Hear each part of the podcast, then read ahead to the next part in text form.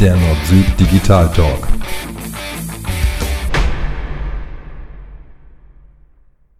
Hallo und herzlich willkommen zu Folge 2, Staffel 2 von äh, Nord-Süd Digital Talk. Ähm, hallo Carsten, ich hoffe, bei dir ist das Wetter genauso gut wie bei uns hier das oben. Das Wetter ist ein Traum, das Internet ist bescheiden. Ich hoffe, wir kommen heute gut durch.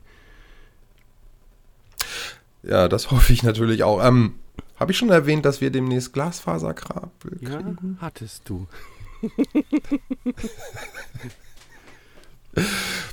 Okay, wir haben uns ja heute als Thema vorgestellt, dass wir mal über ähm, die Erstellung von, von WordPress-Seiten sprechen und die verschiedenen Möglichkeiten da. Ähm, WordPress hat immer irgendwas mit einem Theme, mit einem Thema zu tun und da gibt es dann die Möglichkeit, entweder selber eins zu erstellen ähm, wobei ich sagen muss, da muss man es dann aber auch schon wirklich mhm. beherrschen und können. Für den normalen End-User sicherlich nicht die Geschichte. Ich kann Themes kaufen. Ich sag mal, wenn ich richtig informiert bin, bin ich in der Größenordnung 50 Dollar ungefähr, ist so, denke ich mal, ja, Standardpreis gibt, für, für, so ein aber wenn man fertiges genau, ja. Mhm. Theme. Ähm, und das dritte ist, ich schieb mir die Dinge quasi selber zurecht. Das hört sich ja jetzt erstmal richtig cool an, ähm, weil ich ja individuell bin, aber trotzdem ist es leicht zu bedienen. Wir beide wissen aus der Praxis, das hört sich immer ziemlich cool an und einfach an, ähm, stellt sich dann hier und da aber durchaus äh, auch mal anders dar.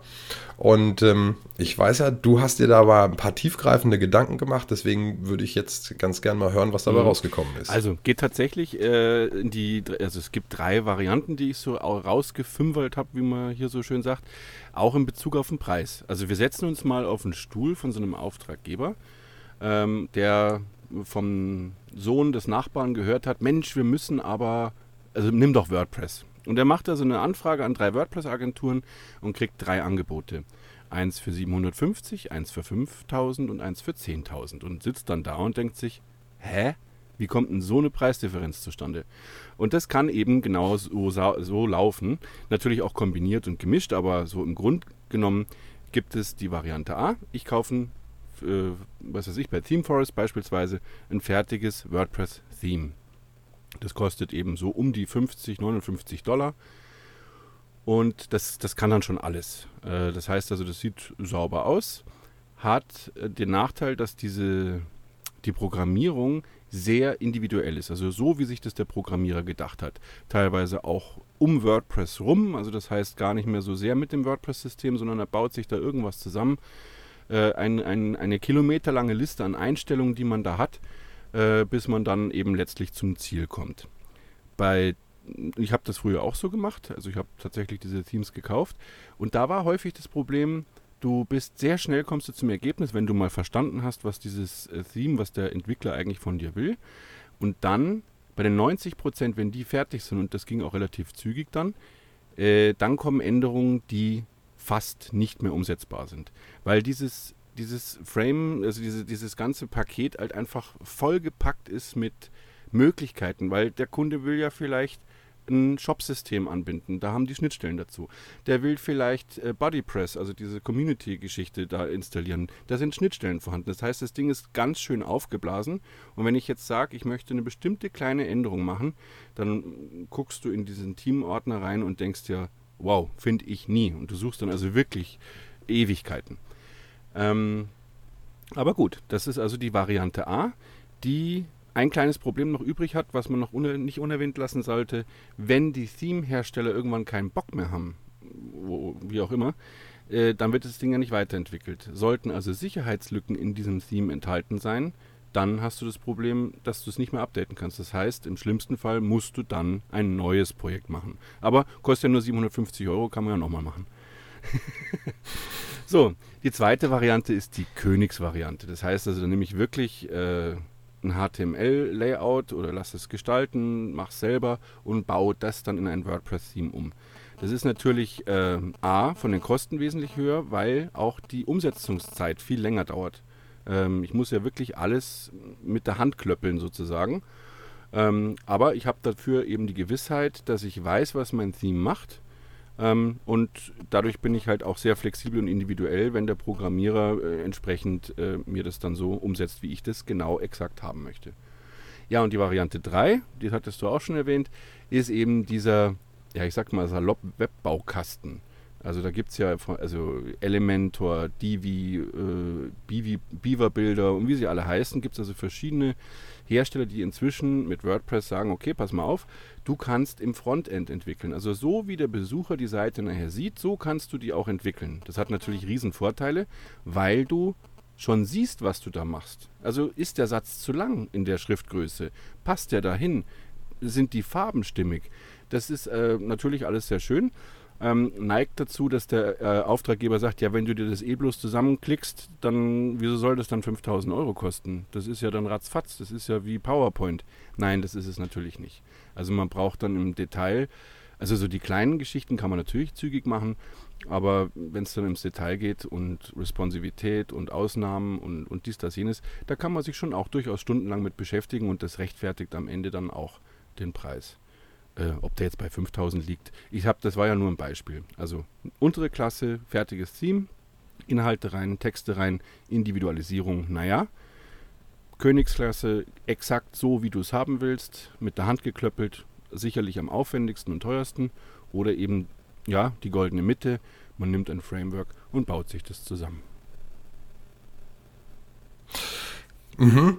Was, was mich jetzt noch umtreibt, ist, du hast vorhin gesagt, wenn ich mir ein Theme kaufe für 59 Dollar und die hören mhm. auf mit der Entwicklung, habe ich unter Umständen früher oder später ein Sicherheitsproblem und muss schon aus Sicherheitsgründen eigentlich ein neues Projekt aufsetzen, weil ich äh, ja, Gefahr laufe, dass meine Richtig, Seite gehackt ja. wird.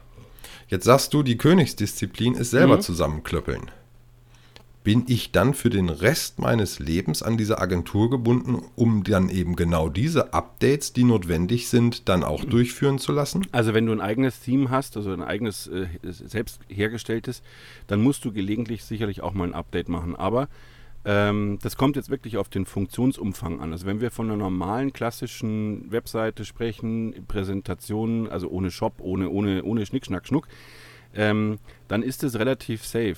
Also da ändern sich vielleicht mal ähm, ein paar äh, Funktionen, aber wenn du das nicht machst, dann ist es jetzt nicht so schlimm. Das Problem ist ja bei WordPress immer, dass Dinge, die erfolgreich sind, also entweder WordPress selber oder ein WordPress-Theme, wenn dann rauskommt, dass äh, ein bestimmter Theme-Hersteller äh, da einen Bug drin hat, über den man die WordPress-Webseite kompromittieren könnte, äh, dann wird das genutzt. Wenn jetzt ein einzelnes Theme irgendwo einen kleinen Fehler drin hat, ist die Wahrscheinlichkeit, dass der gefunden wird und in Massen dann geht ja nicht. Es, es gibt dieses Theme ja nur einmal. Das ist für den Kunden individuell. Ähm, äh, ja, also es sollte natürlich aktualisiert werden, aber wenn das alles im WordPress Standard gemacht wird, kannst du theoretisch damit auch zu jeder anderen WordPress-Agentur gehen. Ja. Um dass die das dann weiter pflegen. Ja. Wir sprechen bei allen drei Varianten ja mhm. immer von WordPress. Ähm, soll heißen, Mensch, eigentlich müsste der Kunde in Zukunft Seiten selber verändern können, Seiten hinzufügen können, seinen Blog selber pflegen können.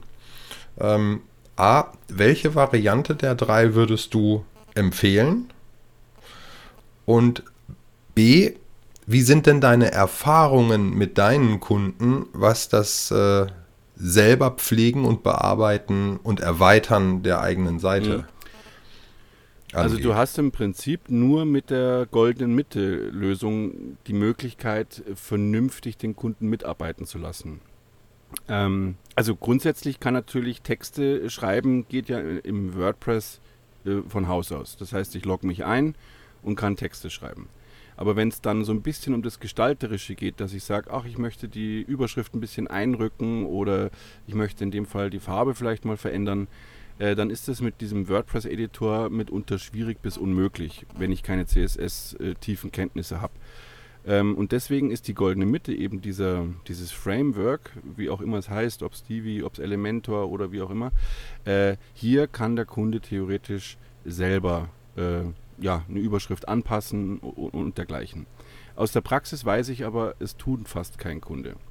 Ähm, das heißt also, ja, er könnte und er kann auch. Also wenn ich, wenn ich sage, du pass auf, du klickst da einfach rein, du, du, du, meldest dich an, bist eingeloggt und du möchtest die Überschrift ändern.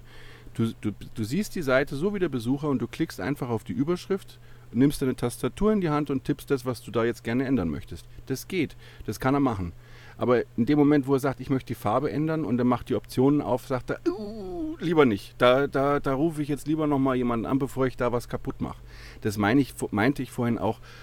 Homepage-Baukasten, ja, aber die Lernkurve ist dann relativ steil. Also ich kann Texte problemlos ändern, ich kann einen Absatz einfügen, ich kann einen Button einfügen und so weiter. Aber äh, wenn es um Ausrichtung geht, wenn äh, bestimmte Themen, dann ist die Lernkurve recht hoch und da glaube ich fast, dass viele Kunden dann auch sagen, nee, dann lasse ich das lieber wieder die Agentur machen. Aber die Agentur ist dann auch wesentlich fixer, weil die haben die optimalen Werkzeuge an der Hand mit so einem Ding, dass sie Änderungen auch sehr zügig umsetzen können. Das ist der Vorteil, finde ich wirklich. Hm. Ja, und ich, ich glaube auch ein Problem ist, dass wenn man sowas auch gezeigt bekommt als Kunde und man einen Kurs äh, genossen hat, ich sage jetzt mal Größenordnung drei bis vier Stunden, hat man einen Großteil davon besprochen, ähm, dann ist meine Erfahrung, dass für die nächsten 72 Stunden die Wahrscheinlichkeit, ähm, dass sie es schaffen würden, relativ groß ist. In der Regel dauert es aber deutlich länger, bis sie sich dann tatsächlich live auf der eigenen Seite damit beschäftigen. Mit der Folge, dass ein Großteil dessen, was man besprochen und gelernt hat, einfach nicht mehr zur Verfügung steht. Und das ist bei uns sicherlich anders, da wir nun quasi täglich mit unseren Umgebungen umgehen ähm, wir da natürlich äh, dann diese, diese Lecks nicht haben, wie, wie bei den Kunden, die, die dann eben alle vier oder acht Wochen sich da einmal vorsetzen müssten und dann ist eine ganze Menge einfach richtig, nicht mehr richtig. vorhanden. Also ich gebe ja auch gern zu, ich meine, die, die entwickeln sich ja auch ständig weiter, diese, diese Frameworks nenne ich sie einfach mal, diese, diese Webbaukästen.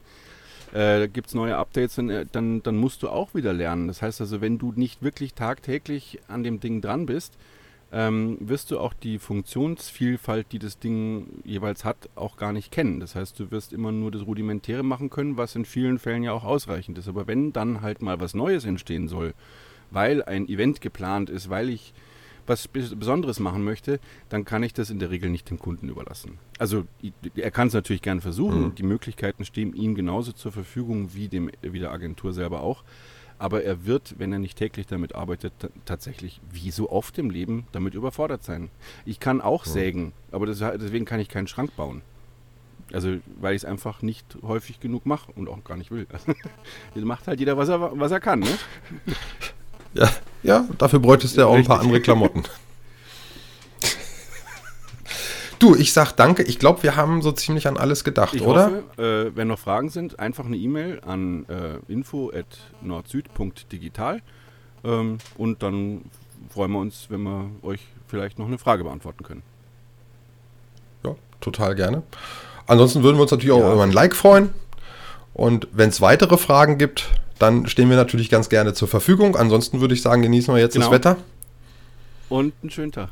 Es fühlt sich ja schon so ein bisschen, bisschen an nach Wochenende. Ein Tag noch. Ciao. Carsten, Tschüss. bis dann. Ciao.